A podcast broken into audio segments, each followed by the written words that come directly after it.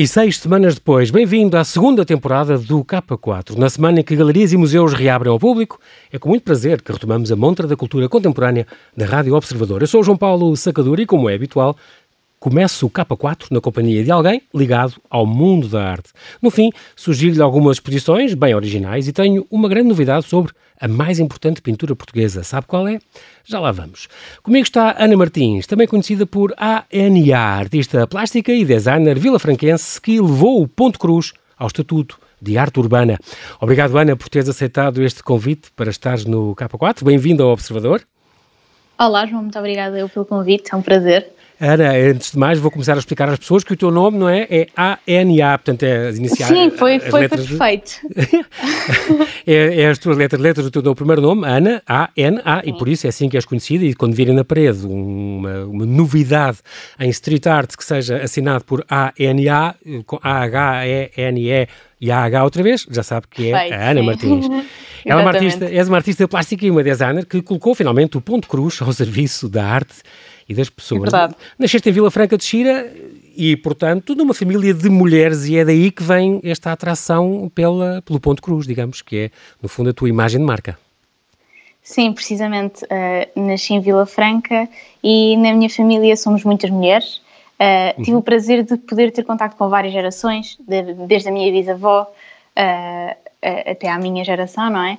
E, uhum. portanto, uhum. havia, havia uma, um grande clube que se formava que trocavam pontos, livros, dicas, uh, cascóis, que eu acabei por integrar e por ter super curiosidade em, em saber todos aqueles lavores tradicionais. Tu tens certeza Foi uma... super natural. Claro, tens uma coisa, está-te tá no sangue.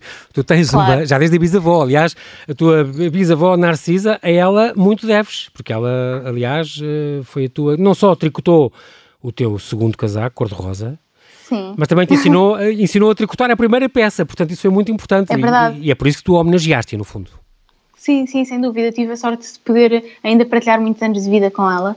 Uh, e, e, e, uma das grandes, um dos grandes passatempos dela era fazer cascóis ao Natal, fazer cascóis para toda a gente da família. Uh, e portanto, obviamente que a minha primeira peça de tricô foi feita com ela e com ela assinaram, como é óbvio. Exatamente. O teu, faz um cascol, foi o que ela te disse, e pronto, tu cumpriste.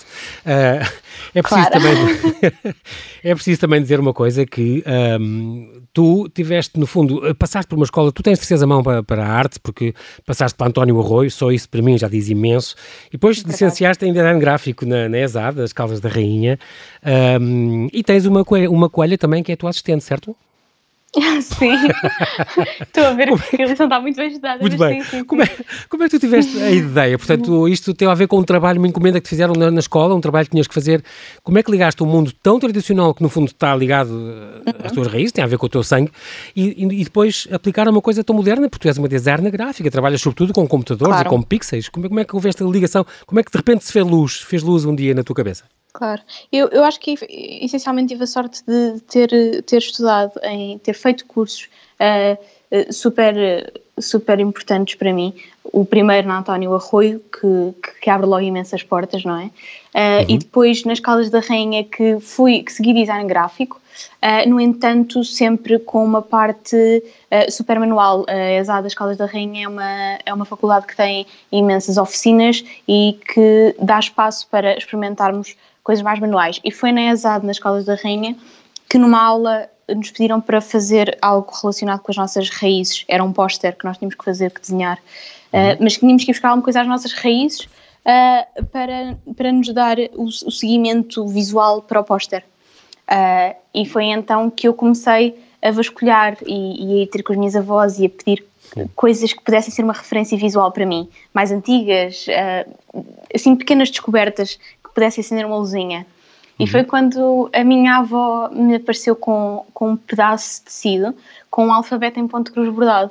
E tipografia em design gráfico é uma área super importante e, portanto, a luzinha acendeu facilmente Exatamente. e eu percebi que aquela unidade um, do ponto cruz, uh, a cruz, funcionava exatamente como a unidade digital que é o pixel. E, portanto, a conexão foi super uh, imediata, quase. Foi natural, foi uma coisa intuitiva, Sim. no fundo. Sim, portanto, exatamente. O teu trabalho, no fundo, é esta batalha entre o digital e o analógico.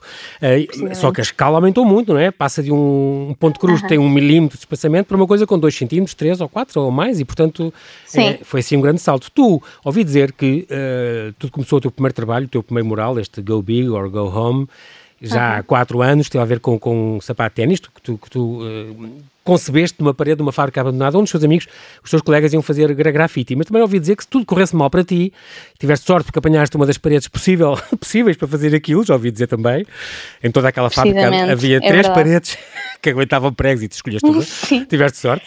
Mas também ouvi dizer que se isso não corresse bem, tu ias ter muito jeito também no mundo dos grafite, porque uh, a street art é uma coisa que tu gostas muito e tens muito jeito, é verdade?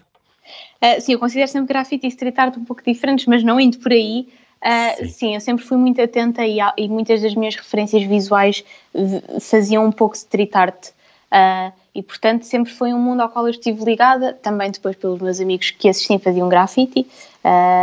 E, e, portanto, foi sempre algo presente uhum. na, na minha adolescência e era algo que estava no meu dia a dia, era impossível retirar. A, a, tua, vamos falar da concepção das tuas obras, porque isto é, tem muito que se lhe diga. Primeiro, tu tens, tu tens um trabalho muito especial de site específico, quer dizer, as tuas escolhes muito, primeiro que nasce uma ideia para o que é que vais representar numa parede, no mural. Sim. É complicado, tens que investiga, investigas imenso, tens um trabalho grande sobre a história do local, sobre, já fizeste para colégios, uh, foste saber como é que era o colégio todo e o que é que eles ensinavam mais. Portanto, uh, o primeiro trabalho importante na, na, tua cidade, na tua cidade natal, também teve a ver com, já vamos falar disso, mas primeiro estudas muito, cada obra tem que interagir com o espectador, tens esse cuidado, investigas muito. E depois Sim. então o, o, local onde vais intervir, eh, eh, intervir. E depois então passas à parte digital. É verdade. Eh, eu costumo dizer que quando as pessoas olham para as minhas peças, há sempre, há sempre aquela primeira, aquela primeira, aquele primeiro pensamento que é isto é algo muito moroso e é. É, são coisas que levam muitas horas e muita produção manual. Uhum. Mas é muito engraçado porque eu acho que todas as fases do meu trabalho levam todas muito tempo, é tudo muito moroso. A parte de pensamento é uma parte que eu dou muita importância de pesquisa, uhum. de, até chegar à ideia, e portanto acabo por demorar sempre imenso tempo e de dedicar imenso a essa fase. A fase digital de conceber precisamente o desenho também é algo que, que não é rápido. Portanto, todas as fases são fases, todas elas muito diferentes entre si, mas que, que eu dedico o, o máximo tempo possível para poder obter um, um melhor resultado final. Muito bem, depois da parte toda digital, passas à parte, uh, uh, desenhas isso em quadrícula, passas à parte da escolha das lãs e das cores. Um, é, é, diferente, é complicado porque no, nos pixels tens milhares de cores e depois nas lãs tens pá, umas 60, quer dizer, não, não é fácil às vezes conseguir o tom certo, também deve lutar um bocadinho com isso. E se há algum engano na, na, na concepção, não digo na concepção, mas já na execução do teu trabalho, Sim. deve ser complicadíssimo ver onde é que está a cor errada, porque é que isto não está a dar certo. Sim, é, é, ouvindo assim falar, até parece que já, que já assististe a alguma. alguma, alguma mas, mas há vídeos teus. Exato, mas há vídeos ah, teus a fazer e caramba, a trabalhar sim. é que aquilo dá. E, e às vezes eu, eu consigo incluir as pessoas do local na produção das peças. Uh, e, e, essa é uma das grandes dificuldades. É, as pessoas às vezes dizem uh, ok, mas qual dos azuis é que é? Porque há três, são super parecidos. Uh, e então, efetivamente, a parte das cores é um, é um desafio gigante, tanto a passagem de digital para lã, que é uhum. sempre um grande desafio e que eu só sei se resulta quando a peça está pronta. Portanto, é, fico sempre com o coração nas mãos até ao final. uh, e depois, efetivamente, na parte de produção é um bocadinho mais confuso, mas vou, vou arranjando técnicas para facilitar uh, a passagem do, do, do, gráfico digital para, para o uhum. físico. Muito bem. Depois há a parte das placas, das placas das paredes, porque as paredes são sempre uma incógnita e, portanto, as placas têm essa vantagem, não é? Depois é a fixação, depois um, os, a quantidade de pregos que tem que ser, são milhares de, de pregos que, que, que, que têm que ser empregados, é, dá imensíssimo trabalho. A questão de ser uma coisa, nunca te preocupa a degradação da coisa, por ser uma obra exterior feita com fios de lã, aquilo com a chuva, com tudo, com o vandalismo, aquilo vai, aliás, como toda a street art, não é? Vai sofrer, e tu, isso não te preocupa, essa efemeridade? É, foi precisamente o que disseste, é como, é como todas as outras peças. Agora, as minhas acabam por ter ainda um, um, um layer que eu acho que é interessante, que é, que é o facto da peça ir mudando com o tempo, não é? Uhum. Uh, o desgaste das cores. Com o sol e tudo, o, exato. Sim, sim, exatamente. Claro que eu vou encontrando, que, a, cada, a cada peça que eu faço, vou encontrando mais e mais técnicas para consiga manter a peça uh, o mais parecida possível ao estado inicial uh, durante o máximo tempo possível. Uhum. Mas a parte, a parte de ser efêmera é, é, algo que também me interessa. Eu acho que é uma parte interessante uh, e acaba por, por, acaba por ter aquela relação com a peça que é, a partir do momento que ela está feita, deixa de ser minha. Uh, e a partir daí uh, é o que acontecer. oh, olha, diz-me uma coisa, mas isso, por exemplo, uma, uma autarquia um dia te disser, oh Ana, houve aqui um azar e isto caiu um bocado da parede, ou as pessoas cortaram este bocado todo. Tu referias, referias a coisa ou achas que não? Faz parte da vida, da história da peça e assim é que deve ficar? Eu acho que dependendo da peça e dependendo okay. do papel da peça, acho uhum. que caso a caso teria que, que analisar Muito isso. Muito não, não, não é um nunca ou um não. Ok, não é definitivo. Muito bem, não. depois, então, em 2018 fizeste este switchover em Vila Franca de Xira. Uma coisa que eu Sim. amei é a questão de tu não é um desenho exato e isso é muito engraçado. Tu conseguiste dar uma modernidade a uma coisa, uma técnica tradicional, deste uma modernidade, uma coisa incrível, porque tem estes bleeds, estes efeitos do, do, digital e a imagem parece estar às vezes um bocadinho desfocada, como acontece às vezes nos vídeos quando a ligação não é famosa e uhum. portanto uhum. nos YouTube. E portanto é, é muito engraçado esse, esse, esse toque que tu dás uh, às peças. Essa foi muito importante, essa peça que tu fizeste uh, caminho da escola em Vila Franca, na, na, na tua terra, exatamente.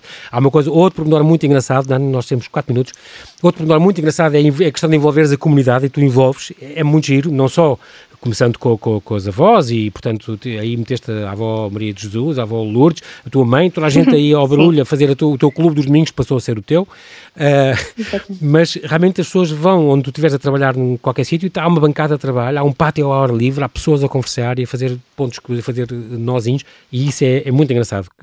Levas alguém, algo positivo às pessoas, é uma, uma coisa que te fazes questão. Outra é... Sim, é... Diz, diz. Vou só dizer uma coisa que é, eu levo algo positivo às pessoas e eu retiro muito daí, muito mais uhum. do que se eu estiver sozinha com o meu assistente no, no, num espaço fechado.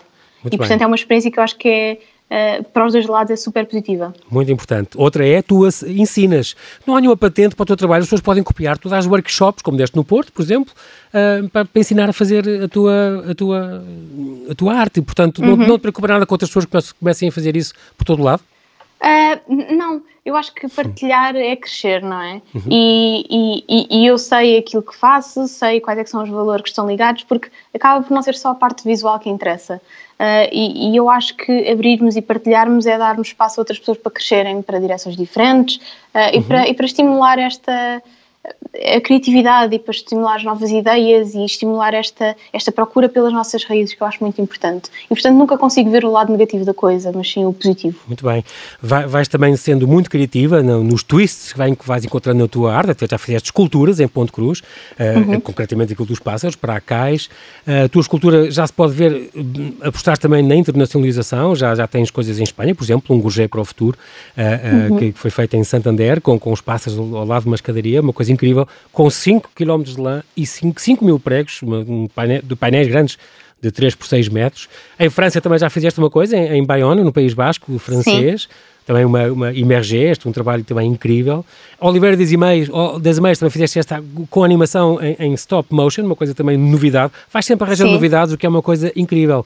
E o, qual é o passo seguinte agora? Vais ter alguma exposição? Vais ter... Uh, o que é que vem aí? É o passo, o passo seguinte, eu acho que eh, esta, esta ligação com a Oliveira das Meias foi muito boa, porque a Oliveira das Meias já tem um toque que, que nos leva novamente, ou seja, eu, eu levo toda a gente para, para, para o mundo uh, mais tradicional, não é? Com a instalação uhum. em Ponte Cruz, e ao mesmo tempo para o digital com a, com a questão de ser animado. E, e, eu acho que é mais este elo que eu quero reforçar, uh, talvez ir buscar cada vez mais coisas também à minha era digital, que eu possa fazer com que a, a, a, as duas gerações se liguem de, forma, de uma, uma forma cada vez mais forte. E eu acho que o digital é algo que tem que ser uh, explorado e agora percebemos nesta fase que passamos que é uma mais-valia para toda a gente. Uhum. Um, e que, e que há muito por explorar agora. É possível também uma última pergunta em 20 segundos. Ana, é possível as pessoas que quiserem, tu fazes também umas peças mais pequenas, como aconteceu com o Perception, estas tábuas de 28 por 11 centímetros, um olho grande, uh, e também Sim. com o teu trabalho. É possível as pessoas irem ao teu site e poderem encomendar ou comprar uma peça tua? Sem dúvida, sim, eu faço comissões, é só mandar um mail uh, e, e, eu irei entrar em contato Claro. Sim, senhora. Muito bem. Infelizmente nós não temos tempo para mais. Uh, obrigado, Ana Martins. Bem-ajas pela olha, tua Muito obrigado eu. Parabéns Sim, pelas tuas ideias, que continuas a espalhar a tua arte tão original, que junta o melhor dois mundos, no fundo, embeleza as, as paredes Sim. e aproxima as famílias e as, e as comunidades. E vocês continuem a divulgar. Muito obrigado. Muito obrigado, Ana. E nós agora é a altura de deixar-lhe umas sugestões aqui de exposições, uma online, outra de cartazes e outra ainda de miniaturas. Está de regresso à Arco Lisboa, mas este ano é online e está disponível até 14 de junho através do site arcolisboa.com em parceria com a plataforma Artsinet apresentando e comercializando obras das galerias selecionadas pelo comitê organizador. O Fórum da Arco Lisboa, acessível através do website, contará com três conversas semanais transmitidas em direto. O programa conta ainda com a colaboração da vereadora da Cultura da Câmara Municipal de Lisboa, Catarina Vaz Pinto, e de Toby Mayer, diretor das galerias municipais, e será completado com conversas sobre publicações de arte contemporânea. Ao Museu do Caramulo regressa a exposição A Arte da Persuasão, prolongada até 28 de junho, com oferta de entrada aos profissionais de saúde até ao fim do ano. Com mais de 250 peças originais, entre cartazes, panfletos e filmes de vários, de vários países intervenientes nas guerras, como os Estados Unidos, a Alemanha, a Inglaterra, a França, a Itália, o Japão ou a União Soviética, a exposição mostra a propaganda enquanto forma de arte, cumprindo com o objetivo de qualquer outra obra de arte, provocar emoções e mudar o mundo. Produzidos por ministérios e agências governamentais, organizações independentes, como a Resistência, ou empresas privadas, este meio de comunicação transmitiu a sua mensagem combinando ilustrações com forte teor emocional, com mensagens de texto fáceis de decorar. A arte da persuasão, no Museu do Caramulo, de terça a sexta, das 10 às 5, e ao fim de semana, até às 6. Esta quarta, 20 de maio, reabriu no Convento da Graça, em Lisboa, a exposição Corpus Christi, que através de 1587 figurinhas de barro pintado, retrata grande parte da majestosa procissão do Corpo de Deus no tempo de Dom João V. Uma iniciativa do Museu de Lisboa no espaço recuperado da antiga sala do capítulo de um dos maiores e mais importantes conventos de Lisboa, o da Graça. A obra é de Diamantino Tujal, empresário e construtor civil, que a fez entre 1944 e 1948 e fica exposta até ao fim de setembro, de terça a domingo, das 10 às 5. Há visitas guiadas, aproveite, todos os segundos sábados do mês, às 3h30. Às segundas, habitualmente, os museus fecham, mas a segunda passada foi bem diferente. Por além de, ser, além de ser Dia Internacional dos Museus, foi o dia em que museus e galerias reabriram finalmente em todo o país ao fim de dois meses de portas fechadas. Para assinalar a data, a nossa grande Pinacoteca Nacional, o Museu Nacional de Arte Antiga, reabriu e apresentou o seu grande projeto para o ano.